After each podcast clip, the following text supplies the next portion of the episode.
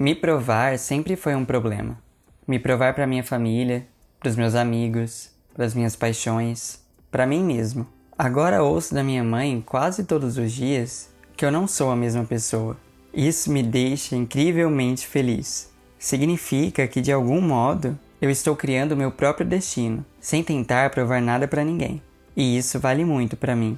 Enquanto todos ao meu redor se cercam de orações aos domingos e falso testemunho, eu corro na direção contrária e faço meu próprio ato de fé. Essa fé não está em misticismo algum, está em mim mesmo.